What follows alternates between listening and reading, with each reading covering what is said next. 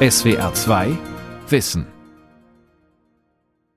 Grundsätzlich glaube ich schon daran, dass das Schach natürlich auf spielerische Weise halt Fähigkeiten fördert, die man eben auch in anderen Bereichen gut brauchen kann. Also die Konzentration eben. Und was ganz wichtig ist, dass die Kinder eben lernen, dass sie erstmal genau hingucken müssen, bevor sie eine Entscheidung treffen. Ich glaube, wenn man zum Beispiel eine große Schwäche hat, was so Mustererkennung angeht, dann hat man es auch im Schach schwer. Also ich glaube, dass da tatsächlich oft auch schon vorher was da war, was äh, einfach dann durch Schach quasi noch verstärkt wird. Wenn man es vorher auch gar nicht gut konnte, dann das Schach auch nicht so viel hilft. Ich kann nicht sagen, dass man durchs Schachspielen bei irgendwelchen Intelligenztests besser abschneidet.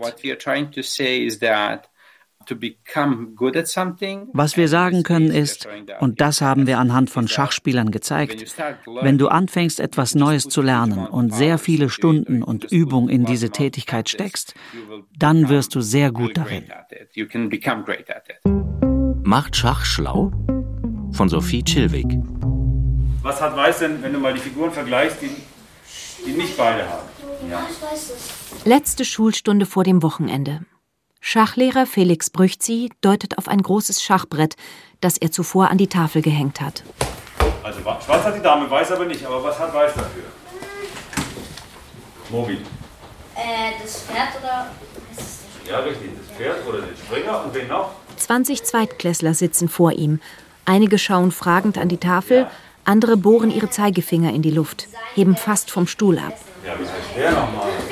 alle. Also der Läufer und der Springer, genau. Seit einem Jahr lernen die Kinder der Klasse 2GB der Grundschule in der Burmesterstraße in München das Schachspiel und sind, so Lehrer Felix Brüchzi, in dieser kurzen Zeit ziemlich gut geworden. Sie wissen, ohne lange nachzudenken, was ein Doppelangriff ist, wie viele Punkte welche Spielfigur wert ist und welcher Zug in der Übungsaufgabe von Herrn Brüchzi taktisch klug ist. Also gut. Jetzt wollt ihr sicher auch noch eine Runde spielen, oder? Ja. Also, jeder sucht sich einen Partner. Und zwar Während einige nach einem Gegenüber suchen, wissen zwei Jungs sofort, dass sie gegeneinander antreten werden. Also ich spiele ziemlich oft schwarz. Henry und Lieber weiß, ich dann anfange. Mobin. Die beiden Achtjährigen haben sich im Unterricht bei jeder Frage des Lehrers gemeldet. Jetzt möchten sie ihr Wissen in der Praxis anwenden. Mobin rückt mit einem seiner Bauern vor. Henry zieht nach. Ah. Während andere Pärchen noch ihre Figuren sortieren oder auf den Boden gefallene Damen suchen, sind Mobin und Henry bereits ins Schachspiel vertieft. Schach. Nach wenigen Zügen bedroht Henrys Läufer Mobins König. Felix Brüchzi kommt Mobin zu Hilfe, der zerknirscht vor dem Schachbrett sitzt. Robin, war das ein guter Zug oder nicht? Warum nicht? Aber jetzt muss Schachmatt machen. Nee, nicht Schachmatt. Du bist nicht Schachmatt. Du bist zwar im Schach, aber du kannst jetzt auch den Läufer schlagen. Okay, aber leider, die Regel ist berührt geführt, jetzt musst du so weiterspielen. Das sind alles Fähigkeiten und Erfahrungen, die man natürlich sicher auch in vielen anderen Bereichen brauchen kann. Ja. Also, dass man auch zu einem Fehler, den man gemacht hat, dass man mit dem leben muss und zu dem stehen muss und dass man sich dementsprechend beim nächsten Mal vielleicht ein bisschen mehr Zeit mit seiner Entscheidung lässt und ein bisschen genauer hinguckt und sich erstmal seine Optionen abwägt, bevor man wirklich eben eine Entscheidung trifft. Schach ist ein Brettspiel, bei dem zwei Spielende abwechselnd jeweils eine Figur von einem Feld auf ein anderes rücken. Es passiert also fast nichts. Zumindest von außen betrachtet. Und trotzdem blicken Grundschulkinder, die sonst kaum fünf Minuten stillsitzen können, gebannt auf das Schachbrett vor ihnen. In immer mehr Schulen in Deutschland wird Schach gespielt. Im Wahlfach wie in Hamburg, in Pflichtfächern wie in Bremen oder eben in einzelnen Schachklassen wie an der Burmester Grundschule in der 2GB in München. Hier kannst du nicht hin, da kannst du nicht hin. Denn Schach, so sein Ruf, macht schlau. Es soll mathematische Fähigkeiten stärken, die Konzentration erhöhen, strategisches Denken vermitteln und die räumliche Vorstellungskraft schulen. Doch stimmt das wirklich? Einer, der davon fest überzeugt ist, arbeitet 20 Autominuten südlich von der Grundschule entfernt in der Münchner Innenstadt am Isartor. Ja, mein Name ist Stefan Kindermann. Ich war früher 20 Jahre lang Schachprofi, bin eben Schachgroßmeister, habe unter anderem an acht Schacholympiaden teilgenommen und war neunmal deutscher Mannschaftsmeister mit der Schachmannschaft von Bayern München. Vor 15 Jahren gründete Stefan Kindermann die Schachakademie und eine dazugehörige Stiftung. Er unterrichtet Schach für Profis und Anfänger. Auch Herr Brüchtzi arbeitet für seine Akademie an der Grundschule in der Burmesterstraße. Kindermann trainiert Jugendliche und junge Erwachsene, die auf Turnieren gegeneinander antreten. Er erklärt in Videos in der Süddeutschen Zeitung, wie alle ganz leicht Schach lernen können, und er coacht Führungskräfte im Entscheidungsverhalten. Dafür zieht er eine Methode heran, die er sich aus dem Schachspiel abgeschaut hat. Und der rote Faden, der alles verbindet, ist eben die Frage, ähm, wie kann ich das Wertvolle, das im Schach enthalten ist, anderen Menschen zugänglich machen. Und das eben vom Schulkind in der ersten Klasse bis hin zum Topmanager. Schach ist ein jahrhundertealtes Spiel. Wo genau es herkommt, ist zwar umstritten, doch fest steht, dass sich im 6. Jahrhundert in Indien ein Spiel verbreitete, das als Vorläufer des Schachs gilt, wie wir es heute kennen. 64 quadratische Felder, abwechselnd schwarz und weiß, zwei Spieler mit jeweils 16 Figuren, acht Bauern, zwei Türme, zwei Springer, zwei Läufer, eine Dame und ein König. Und jede Figur darf nur auf eine bestimmte Art und Weise ziehen. Die Bauern nur vorwärts, die Läufer nur seitwärts, die Türme nur gerade und der König jeweils nur ein Feld, dafür aber in jede Richtung. Die Regeln sind simpel und schnell gelernt, doch das Schachspiel wirklich zu beherrschen dauert Jahre und viele, viele Stunden an Übung. Aber es gibt da auch so ein ganz also reales Rechenexempel, das setzt in Relation die Zahl der Atome im bekannten Universum mit der Zahl der möglichen Schachpartien. Und das eine ist so 10 hoch 84 und dann gibt es noch die sogenannte Shannon Number, das ist 10 hoch 120, also nochmal eine völlig andere Dimension. Aber diese 10 hoch 120 sind die möglichen Schachpartien. Es ist eine unendliche Anzahl an möglichen Partien. Der Ausgang eines Schachspiels ist nicht vorhersehbar. Und dass eine Spielerin in ihrem Leben jemals zufällig zweimal das gleiche Spiel spielt, nahezu unmöglich. Jeder Zug kann über den Ausgang des Spieles entscheiden, jeder Fehler den Sieg kosten. Die Schwäche des Gegners kann zur eigenen Stärke werden, wenn man sich keinen Patzer erlaubt. Die Eigenschaften, die ein Spieler oder eine Spielerin braucht, um überhaupt Schach zu spielen, sind hilfreich, und zwar über das Brett hinaus. Davon ist Kindermann überzeugt. Gerade für Kinder dieses Konzentrationsvermögen, also dass man gerade auch wenn die Zeit knapp ist und die Lage schwierig, dass man trotzdem sofort seine Kräfte sammeln kann und sich absolut konzentrieren kann, dass man in der Lage ist, dann eben schneller und gute Entscheidungen zu treffen, dass man mehrere Züge im Voraus sich vorstellen kann, also praktisch vorausdenken, den Geist in die Zukunft schicken kann und sich vorstellen kann, was da passieren wird und vor allem eben auch das Verhalten und Denken anderer Menschen mit einzubeziehen. Aber zum Beispiel eben auch das vom Ziel ausgehende Denken, dass man so, ich habe mein Ziel und frage mich, was muss denn davor passiert sein? Was sind die Hindernisse, die ich aus dem Weg räumen muss? Konzentration, Ausdauer, die Fähigkeit, Probleme anzugehen, Alternativen in Betracht zu ziehen – sich in sein Gegenüber hineinzuversetzen, auch seine Handlungsmöglichkeiten mit einzubeziehen und vorherzusehen oder mehrere Schritte vorauszudenken. Das müssen alle können, die Schach spielen wollen, sonst haben sie keine Chance. Aber vor allem, dass man, ähm, wenn man wirklich besser werden will, dass man sich mit seinen Fehlern auseinandersetzt. Wenn ich nicht bereit bin, mir das anzuschauen, gerade für einen ernsthaften Schachspieler ist eine Niederlage extrem schmerzhaft. Es wirkt ja nicht so gefährlich wie Boxen natürlich, aber tatsächlich, wenn man eine wichtige Partie als Profi verliert, das ist wie ein K.O. für die Psyche. Mit den eigenen Entscheidungen und eventuellen Fehlern zu leben, das wird beim Schach geschult. Aber auch zu reflektieren, warum man wann was gemacht hat. All das ist Teil des Schachs und auch im Leben hilfreich. Doch lässt sich ein Zug mit einer Holzfigur auf einem Spielbrett wirklich damit vergleichen, wenn wir davor stehen, eine wegweisende Entscheidung im Leben zu treffen? Etwa einen Kredit aufzunehmen, einen Vertrag zu unterschreiben, sich scheiden zu lassen? Haben Sie das Gefühl, das Schachbrett im Geist zu sehen? Haben Sie im Allgemeinen ein gutes Gedächtnis? Haben Sie eine Begabung für Mathematik? Sind Sie ein guter Kopfrechner? 13 Fragen sendete Alfred Binet Ende des 19. Jahrhunderts an 62 sehr gute Schachspieler. Seine Umfrage ist eine der ersten wissenschaftlichen Auseinandersetzungen mit den Gedächtnisleistungen von Schachspielern. Der Franzose Binet, der später den ersten Intelligenztest erfand, befragte in seiner Schachstudie Blindschachspieler, die ihn besonders faszinierten. Also jene, die beim Spielen nicht aufs Brett schauen, sondern die Züge mit der üblichen Notation diktieren A2 zu A3, E2 zu E4 und sich diese Buchstaben-Zahlen-Kombi merken. Benets Ergebnissen zufolge verfügen Blindschachspieler über eine besonders gute räumliche Vorstellungskraft und die Fähigkeit, sich zu erinnern. Doch weil sie nur auf den eigens formulierten Antworten der Profischachspieler basierte, ist die Aussagekraft von Binets Umfrage mit einer Stichprobe von 62 Befragten sehr gering. Trotzdem gilt sie als Anstoß für ein neues Forschungsfeld in der Psychologie und Verhaltenswissenschaft, der Mensch und das Schachspiel. Im 20. Jahrhundert folgten weitere psychologische Untersuchungen. Sie ergaben, dass Schachspieler eher dazu in der Lage sind, ihre Aufmerksamkeit mehreren Situationen gleichzeitig zu widmen, als Menschen, die dieses Spiel nicht beherrschen. Oder aber, dass eine stärkere Spielerin bestimmte Stellungen aus bereits gespielten Partien nach kurzem Anblick eher erinnert als ein schwächerer Spieler.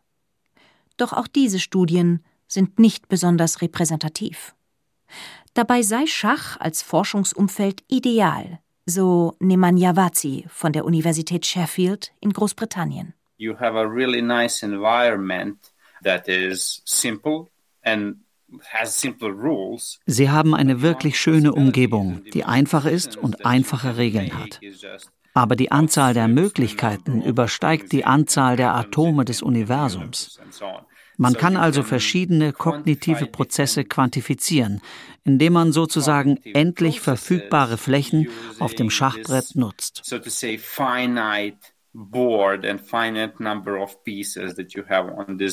Nemanja Vazi ist Psychologe und Statistiker und er erforscht, wie sich Expertise und Fähigkeiten im Laufe des Lebens eines Menschen entwickeln.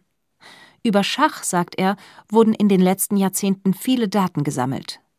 Über die Elo-Zahl, die die Stärke der Spielenden bewertet und international einheitlich dokumentiert wird, lässt sich messen, wer gut oder schlecht ist oder wie viele Spiele gespielt werden müssen, um eine höhere Elo-Zahl zu erreichen. Ich interessierte mich vor allem dafür, wie Menschen altern und ob ihre Schachfähigkeiten im Laufe ihres Lebens nachlassen. In einer Studie untersuchte Vazi, wie die beiden Variablen Intelligenz und Schachkompetenz im Laufe von Schachkarrieren miteinander zusammenhängen. Denn ob hervorragende Schachspielerinnen und Spieler deshalb so gut sind, weil sie sich besonders gut im Schach auskennen oder weil sie besonders intelligent sind, dazu fehlten bisher belastbare Studien.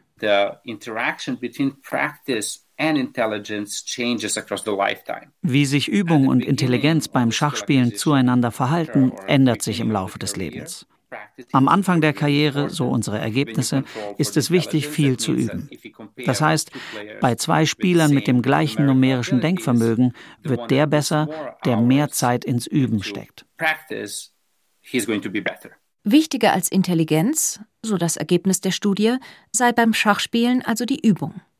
Man könne sogar, wenn man genügend spiele, einen geringeren Intelligenzquotienten wettmachen und besser als andere werden, die zwar intelligenter sind, aber weniger Schach geübt haben. Uh, Wenn man also in etwas richtig gut werden will, das haben wir anhand von Schach zeigen können, dann musst du am Anfang, wenn du die Tätigkeit lernst, sehr viel Übung, sehr viele Stunden investieren. Dann kannst du gut, sogar sehr gut darin werden. Je älter die Probanden in Vazis Studie waren, desto besser spielten sie Schach, wenn sie intelligenter waren. Und Intelligenz bedeutet in der Studie numerische und verbale Fähigkeiten, also mit Zahlen umgehen zu können und sich sprachlich auszudrücken. Im Alter konnte demnach die weniger intelligente Spielerin ihre Schachskills durch viel Üben nicht mehr verbessern, und der klügere Schachspieler war im Vorteil. Heißt das also, Schachspielen fördert doch nicht die Intelligenz? Einen kausalen Zusammenhang können wir nicht ausmachen. Ich kann also nicht sagen, du wirst bei einem Intelligenztest besser abschneiden, wenn du Schach spielst. Was seine Studie ausmache, sagt Vazi, sei, dass sie zeige, nicht alleine der Intelligenzquotient ist ausschlaggebend für das Aneignen von Fähigkeiten und Expertenwissen, sondern entscheidender sei, dass man ein Ziel ernsthaft verfolgt, dranbleibt und ihm viele Stunden seines Lebens widmet. Ich habe in der Grundschule in einer Schach AG mitgemacht und in der Schach AG hat es mir so gut gefallen, dass ich dann auch dabei geblieben bin. Und wir hatten so Schulmeisterschaften in der Grundschule. Und wir hatten auch eine Schulmannschaft, die ganz gut war und sogar an deutschen Schulschachmeisterschaften teilgenommen hat. Josephine Heinemann ist 23 und spielt seit 15 Jahren Schach. Ich denke, ich war sieben. Sechs oder sieben. Als ich klein war, fand ich vor allem das Gewinnen gut. Also ich war relativ schnell ganz gut, so für unsere Schulschach AG, da konnte ich gegen relativ viele Leute gewinnen. Und als Kind macht es einfach noch mehr Spaß zu gewinnen, ja. Josephine Heinemann hat mittlerweile mehrere Turniere gewonnen. Der Weltschachbund FIDE hat ihr den Titel Internationale Meisterin der Frauen verliehen, eine Auszeichnung für Leistungen auf Lebenszeit. Sie beendet gerade an der Universität in Mannheim ihren Master in Wirtschaftsinformatik, den sie mit einem Stipendium für besonders gute Schachspielende finanziert hat. Doch als Wirtschaftsconsultant oder IT-Spezialistin will sie erstmal nicht arbeiten. Zunächst möchte ich äh, mich auch erstmal eine Weile darauf konzentrieren, noch besser zu werden, denn äh, ja, je besser man wird, desto mehr Geld kann man natürlich auch durch Spielen verdienen. Das ist, glaube ich, relativ logisch. Und ansonsten, ja, kann ich natürlich auch mehr Training geben. Tatsächlich ist Schachtrainer wahrscheinlich ein unterschätzter Beruf. Also vielleicht auch, weil er einfach nicht so im Blick der Öffentlichkeit ist. Aber ja, Schachtrainer und Lehrer sind eigentlich schon viel gefragt. Ja, und das in Kombination mit dem Spielen sollte eigentlich kein schlechter Businessplan sein. Heinemann gilt als eine vielversprechende junge Schachspielerin in Deutschland. Der Deutsche Schachbund listet sie unter den Top 5 der besten Spielerinnen. Heinemanns Leben ist das Schach. In den Urlaub fährt sie nur, wenn sie dort auch ein Schachturnier spielen kann, alle ihre Freunde sind Schachspielerinnen und Schachspieler. Täglich trainiert sie drei Stunden lang und beschäftigt sich in der restlichen Zeit neben dem Studium mit Schachpartien, berühmten Aufstellungen oder Neuigkeiten aus der Schachwelt. Ja, viele denken ja, dass zum Beispiel durch Schach auch, äh, also wer gut im Schach ist, ist gut in Mathe und andersrum, ja. Sowas kann ich schwer beurteilen, weil ich eben sehr früh angefangen habe. Aber für mich persönlich hat Schach mir definitiv beigebracht, diszipliniert zu sein und sehr ambitioniert. Also ich bin nicht nur im Schach so, sondern ich versuche eigentlich immer alles sehr gut zu machen und gewissenhaft. Da hat mir Schach auf jeden Fall geholfen. Dass einige ihrer Kommilitoninnen in den ersten beiden Semestern das Studium hingeschmissen haben, kann sie nicht nachvollziehen. Also für mich wäre das nie eine Option gewesen. Mehr so, dass ich alles von Anfang bis Ende durchziehen muss. Sie plane gerne alles durch und wenn etwas in der Realität anders laufe als vorhergesehen, werde sie nervös, sagt Heinemann. Auch im Schach. Also wenn man es richtig macht, dann sieht man ja im Optimalfall die guten Züge des Gegners und wenn der Gegner dann was anderes macht, ist nicht so schlimm, weil dann sollte es ja schlecht sein. schlecht ist, wenn was passiert, was man nicht gesehen hat, was aber gut ist, ja, für den Gegner. Millionen von Menschen spielen überall auf der Welt Schach. Als Zeitvertreib, als Hobby, als Sport. Und es ist mehr. Schach ist Teil unserer Kultur, Teil unserer Sprache. Jemanden schachmatt setzen oder in Zugzwang bringen, eine Hängepartie durchstehen oder ein Bauernopfer bringen. Während des Lockdowns in der Corona-Pandemie erlebte Schachspielen nicht nur online einen Boom, auch viele Spielwarenläden meldeten, dass ihre Schachbretter ausverkauft waren. Die Serie Damen Gambit mit 62 Millionen Zuschauenden war zeitweise die meistgeklickte Serie auf Netflix. Und gerade bei Damen Gambit kommen alle Klischees von Schachspielerinnen und Schachspielern vor.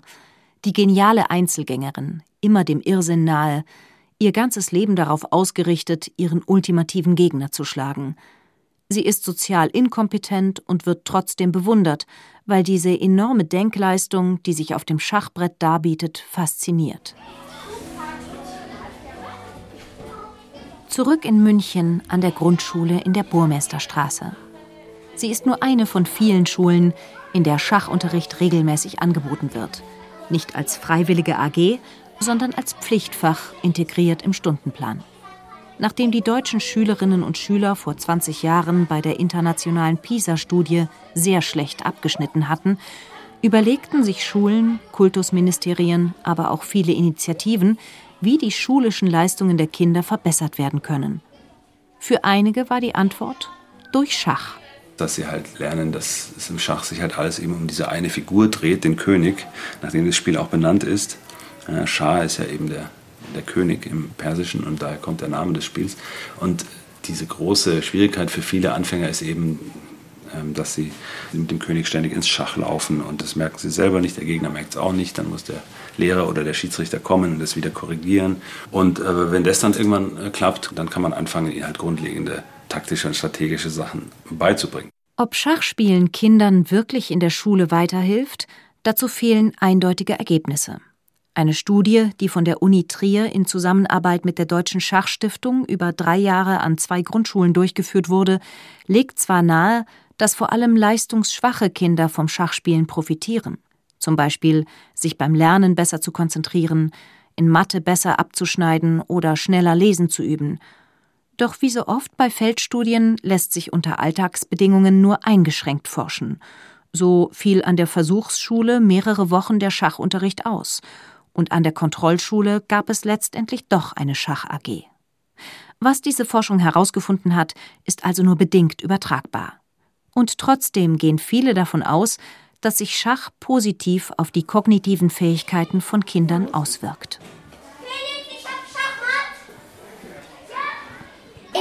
Nisa. Ich heiße Romessa. Ich bin acht. Ich bin auch acht. Ich bin noch schlechter dran. Ich kann das Schach ein bisschen besser, weil ich es auch ein bisschen besser verstehe. Und sie sieht nicht, dass sie Schach ist. Nisa und Romesa beugen sich über ihr Schachbrett und sind mitten in der Partie. Romesa fehlen bereits drei Bauern, ein Pferd und ein Läufer. Nisa hat noch fast alle ihrer Figuren auf dem Feld fragt man die achtjährige Nisa, warum sie gerne Schach spielt, antwortet sie. Weil es spannend ist und lustig. Also lustig jetzt nicht, aber es ist ein sehr ruhiges Spiel, wo man sich konzentrieren muss. Wenn es mal laut ist und so, dann darf man sich nicht von dort ablenken, sondern im Spiel konzentrieren. Sich zu konzentrieren ist eine Voraussetzung fürs Schachspielen. Während des lauten Schulalltags in Grundschulen, in denen es Kindern schwerfällt, ruhig sitzen zu bleiben, ist selbst für Achtjährige ein Brettspiel entspannend.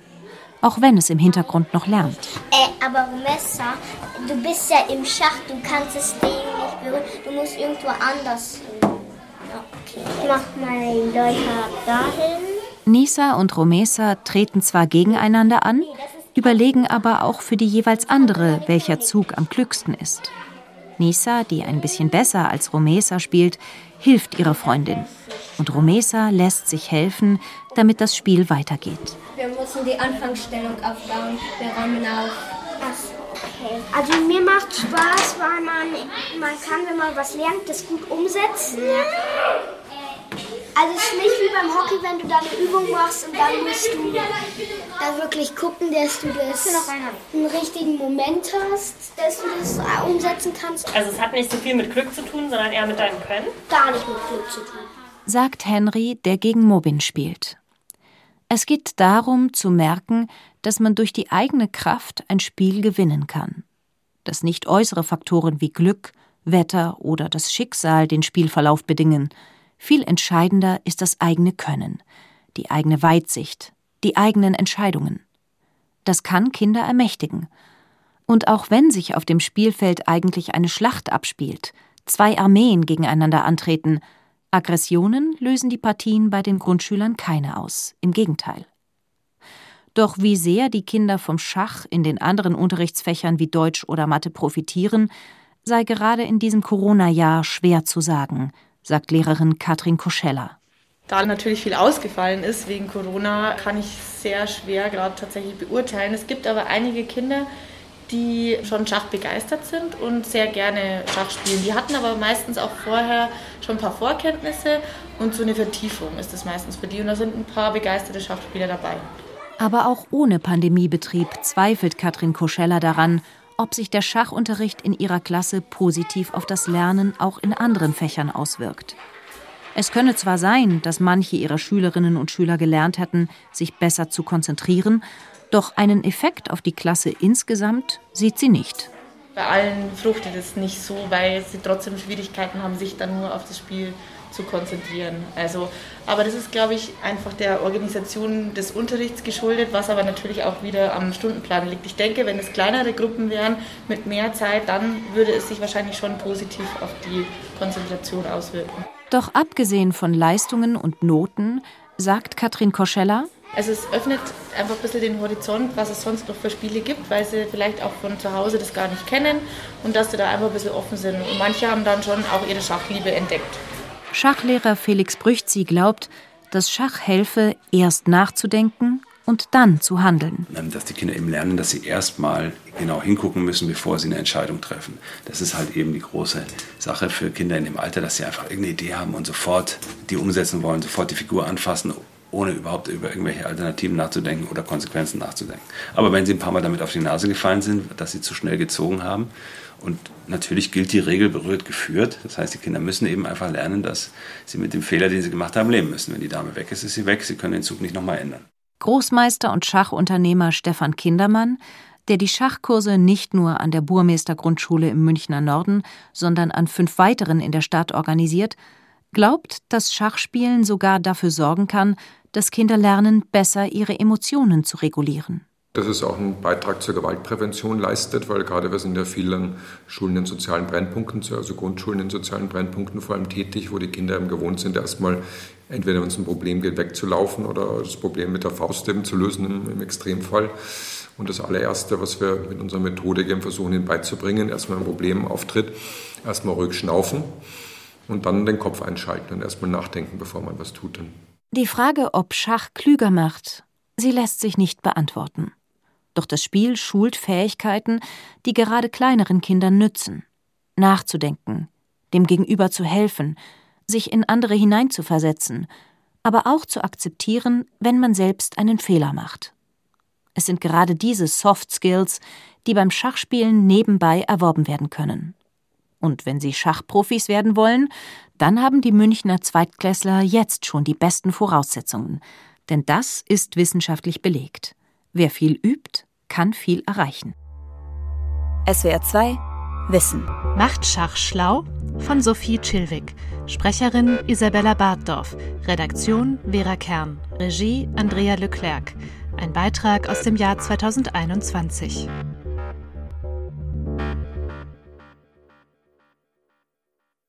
SWR 2 Wissen. Manuskripte und weiterführende Informationen zu unserem Podcast und den einzelnen Folgen gibt es unter swr2wissen.de.